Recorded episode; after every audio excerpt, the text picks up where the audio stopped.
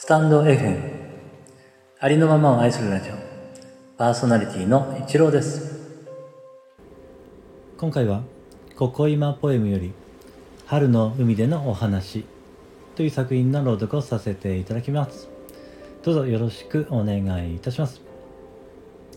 ここ今ポエム春の海でのお話。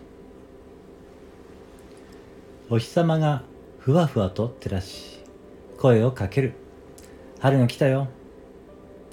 海の底からこぼこぼ魚たちがおしゃべりし始める。春が来たよ。春が来たんだって。コポコポコポコポ笑みがあふれた。